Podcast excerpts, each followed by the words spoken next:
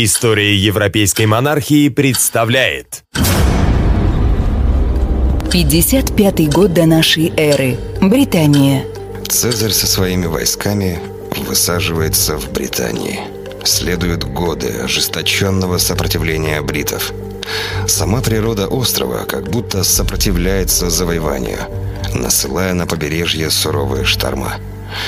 Но даже боги не могут остановить великого полководца – он разворачивает метательные машины на палубах кораблей, обрушивая снаряды и стрелы на головы оборонявшихся воинственных племен. И хотя первая попытка покорить Британию оказалась для Цезаря неудачной, он не смирился с поражением и, в конце концов, отбросил непокорные племена вглубь острова. 49 год до нашей эры. Древний Рим.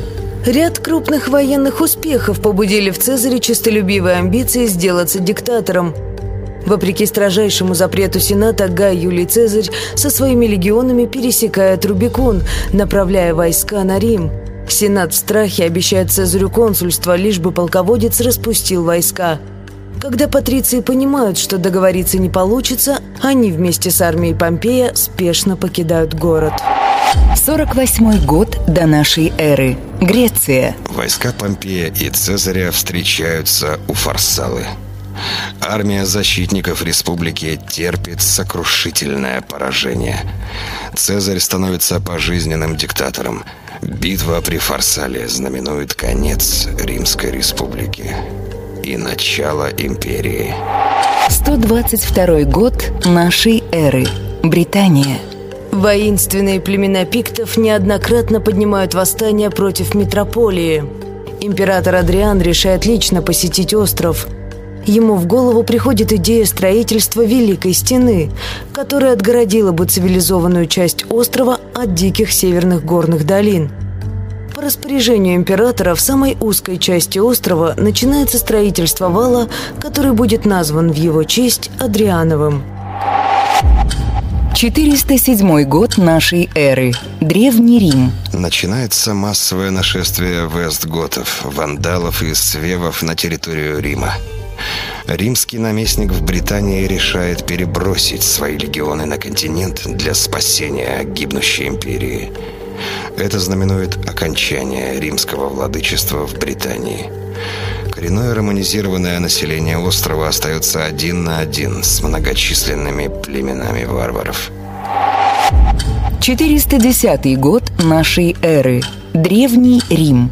Племена варваров подошли к стенам Рима и впервые за восемь столетий чужеземное войско осадило Вечный город.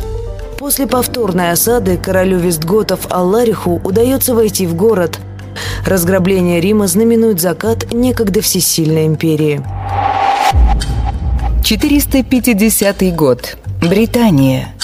Один из сильных вождей бритов, Вортигерн, призывает на остров наемников, чтобы их руками обороняться от досаждающих набегов пиктов с севера.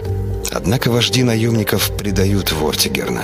Племена саксов, англов и ютов, приглашенные на остров для помощи бритам, вступают с пиктами в союз и сами начинают захватывать остров – порабощая и истребляя местное население. Вскоре возникает слух о некоем успешном предводителе бритов, которому удалось объединить под своими знаменами вождей бритов, чтобы успешно противостоять нашествию англосаксов и пиктов. Имя этого человека – Артур. 476 год нашей эры. Древний Рим. Западная Римская империя прекращает свое существование. Начинается эпоха средних веков. 490 год. Британия. Англы и саксы завершают покорение центральной части острова, окончательно сломив сопротивление бритов. Они называют эту землю Англией, то есть землей англов. 731 год. Англия. Почти 250 лет господства англосаксов завершается жестокими междуусобными войнами. Англосаксонские королевства Мерсия, Нортумбрия, Уэссекс ненавидят и не доверяют друг другу. Их короли пребывают в постоянном страхе, опасаясь, что кто-то из них сможет объединить под своим скипетром все английские королевства, узурпировав власть. 789 год. Англия. Королю Мерсии Оффе почти удалось объединить к этому времени англичан. Он подавил мелких королей долины Северна, разбил западных саксов, обезглавил короля Восточной Англии, он владеет Лондоном, он прибрал к рукам Кент. Оффа первым называет себя королем всех англичан. Король франков Карл Великий пожелал женить своего сына на одной из дочерей Уфы для укрепления союза между Священной Римской империей и Англией. Именно в этот великий для Англии период, одним прекрасным летним днем, не предвещавшим беды, шерифу Дорчестера сообщили, что к берегу подошли три корабля. Обрадованный шериф вскочил на коня и отправился с несколькими людьми к бухте, желая по достоинству встретить купцов, посетивших его город. Однако мнимые купцы внезапно хватаются за оружие. Шериф и его люди были на месте порублены на части. Впервые нога викинга ступает на британское побережье. 871 год. Англия. К этому времени викинги захватили почти всю Англию. Монастыри были разграблены, а церкви сожжены дотла. Свирепые, бесстрашные воины с топорами, отважные мореплаватели, как будто бы исторгнутые самой преисподней, наводили ужас на потомков тех, кто когда-то также покорял этот остров. Награбив монастыри и досыта умывшись кровью, викинги покидают остров, чтобы вернуться на его благодатные земли в следующем году с новым, еще большим войском. После многочисленных поражений, десятилетий террора и ужаса, англичане наконец-то обрели надежду в лице короля Альфреда. Сплотившись под знаменами этого короля, они перешли к партизанской войне, а затем смогли победить викингов и в открытом сражении. Те, кто доселе считался непобедимыми демонами, были разбиты, а их трупами было усеяно все поле. 1014 год. Англия. Англосаксонские короли были окончательно разбиты викингами, и их потомки бежали в Нормандию. Империя датчан находится в зените своего могущества. Король Кнут предъявляет свои права на Англию и Шотландию, и обе страны покорно признают свой вассалитет от него. 1035 год. Нормандия. Король Кнут умирает, а вместе с его смертью распадается и могущественная империя датчан – Однако к этому времени усиливается одно из государств викингов – Нормандия. Менее чем за сто лет морские разбойники, осевшие в этих землях, превратились в могущественное государство. Герцоги Нормандии обладали сильной армией, и их переполняли не менее сильные амбиции – Реставрированный на английском троне англосаксонский король Эдуард Исповедник – слабая и безвольная личность, в обмен на гарантии своего правления он клянется завещать престол нормандскому герцогу. В королевстве к этому времени всем давно уже заправляют потомки викингов из числа первых завоевателей, которые к этому времени стали влиятельными графами. 1066 год. Англия. Перед смертью Эдуард Исповедник в нарушении своей клятвы завещает престол Харальду, влиятельному английскому графу незнатного происхождения – это вызывает злобу у нормандского герцога Вильгельма. Его флот пересекает воды пролива, и армия норманов высаживается на острове.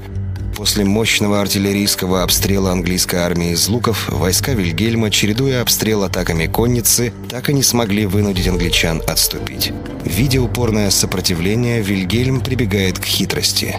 С наступлением вечера он приказывает своему войску отступить. Большая часть войска Харальда, принимая маневр за поражение, переходит в наступление, оставив стратегически выгодные позиции. Это позволяет армии Вильгельма перегруппироваться и нанести англичанам сокрушительный удар. Сам Харальд смертельно ранен в правый глаз стрелой. С этого момента начинается нормандское завоевание Англии потомками викингов, а Вильгельм входит в историю под прозвищем «Завоеватель», Старая англосаксонская знать жестоко истребляется, а земли делятся между новыми господами. 1135 год. Англия. Погибает последний прямой потомок Вильгельма Завоевателя по мужской линии Генрих I. Поскольку у Генриха не осталось законорожденных сыновей, он завещал корону своей дочери Матильде. Однако Матильды в этот момент в Англии нет, и власть узурпирует Стефан, внук Вильгельма Завоевателя по женской линии. Его воцарение знаменует собой начало длительных гражданских войн в стране и династический кризис. 1153 год. Англия. После длительных военных конфликтов Стефан идет на компромисс и заключает соглашение с сыном Матильды, Генрихом. В соответствии с этим соглашением он признает Генриха своим преемником. Спустя год Стефан умрет, и новым королем Англии станет нормандский герцог Генрих Плантагенет. Благодаря его браку с Элеонорой Аквитанской, Англия расширяет свои границы до Пиренейского полуострова и становится одной из самых могущественных империй. 1204 год. Нормандия. Шел пятый год правления младшего сына Генриха Иоанна. Начатая два года назад военная кампания французского короля приводит к утрате Англии большей части Нормандии. В марте перед французами капитулирует грозная крепость Шато-Гаяр, открывая дорогу на Руан. А три месяца спустя капитулирует и столица герцогства. 1294 год. Между французским и английским королем разгорелся конфликт из-за Гаскони. Это герцогство, принадлежавшее Англии еще со времен брака Элеоноры Аквитанской и Генриха II, было последним владением англичан на континенте – Расположенная у южных рубежей Франции, английская колония представляла собой постоянный источник угроз и вызов усилившимся амбициям французской стороны. Используя надуманный предлог, Филипп IV объявляет герцогство конфискованным, вследствие чего между Англией и Францией разгорается военный конфликт. 1297 год. Эдуард заключает с французским королем Филиппом IV перемирие, которое ставит точку в конфликте из-за Гаскони. Гарантией мира будет брак между дочерью французского короля и английским принцем. Этот брак впоследствии приведет к рождению английского короля Эдуарда III, в жилах которого будет течь как французская, так и английская кровь, и притязания которого на корону Франции станут началом Столетней войны. История европейской монархии. Второй сезон подкаста «История европейской монархии. Рождение Англии».